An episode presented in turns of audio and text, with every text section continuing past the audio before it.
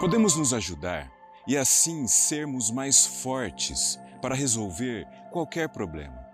Mas para influenciar o coletivo, a disposição deve começar individualmente. Podemos fazer várias coisas juntos, como irmãos na infância, mas é através do esforço próprio que a verdade se manifestará. Se eu fizer minha parte, se você fizer sua parte e se ela fizer a parte dela, pronto, temos um grupo disposto a encontrar qualquer solução. O grupo, o coletivo, a sociedade equilibrada nasce da soma do equilíbrio de cada um. Nasce quando nos libertamos daquelas ideias egoístas que nos levam a concordar ou discordar. Talvez o importante seja a disposição que vem de dentro, que vem do entendimento da realidade e tudo que fuja disso e traga dependência de estímulos externos tem pouco ou quase nenhum valor. Aprendemos isso quando nos dispomos a viver honestamente, sem máscaras, sem fugas, sem se esconder atrás de teorias. Talvez esse entendimento da realidade apareça espontaneamente com a constante e intensa e sincera investigação do que pensamos, sentimos e fazemos.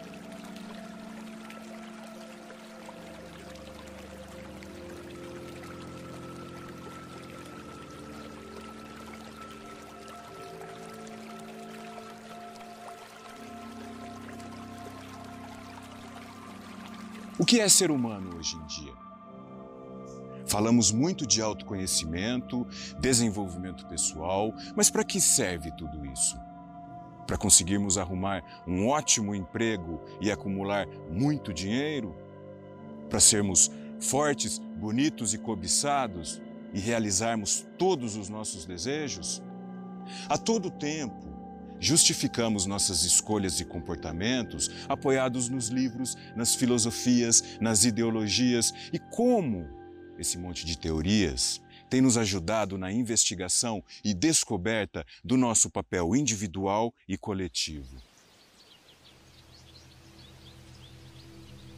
Seja bem-vindo, bem-vinda. Eu sou o Daniel Pátaro, produtor da série Diálogos sobre a Vida, e tenho observado muito o quanto estamos acostumados a passar por cima de tudo e de todos e achar que somos especiais e merecedores de benefícios.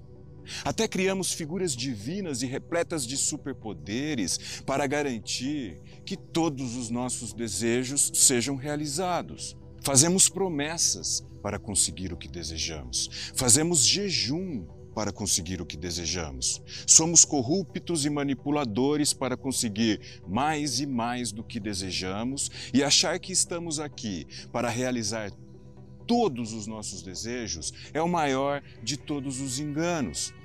Somos pó e ao pó voltaremos. E o que mais somos? Talvez o problema seja exatamente esse: querer e buscar ser mais sem compreender o que somos de verdade. E quando investigamos o que somos de verdade, o que descobrimos? Que somos egoístas? Personagens encenando uma vida falsa? Que estamos sempre buscando anestesias para fugir dessa realidade e nos esconder num sistema destrutivo e competitivo baseado em ilusões?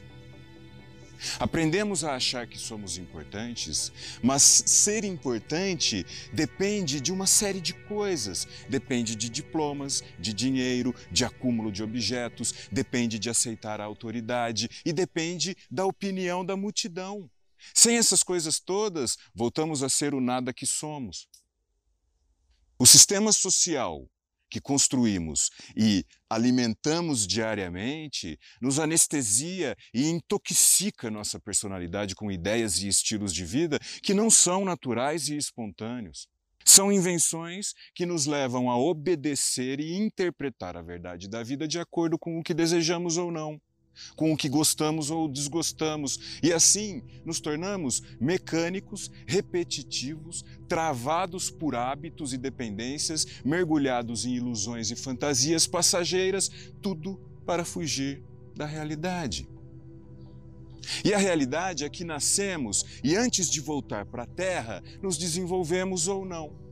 Servir de adubo e de alimento para outros seres hoje é a nossa mais nobre função.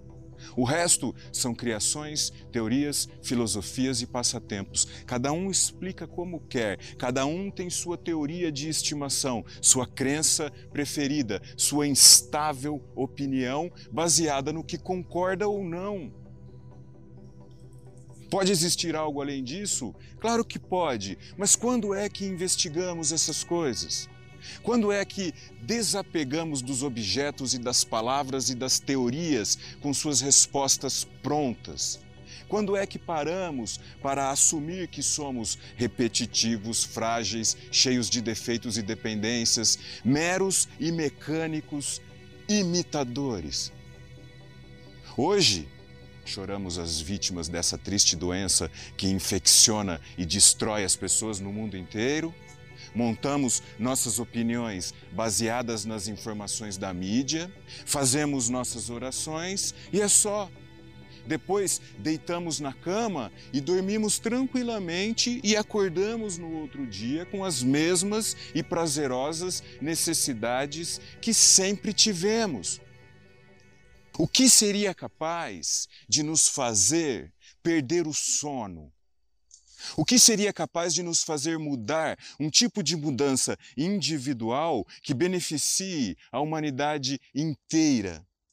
Quando o problema é com os outros, ignoramos completamente ou apenas verbalizamos algumas preocupações, mas quando o problema é conosco, fazemos qualquer coisa para resolvê-lo.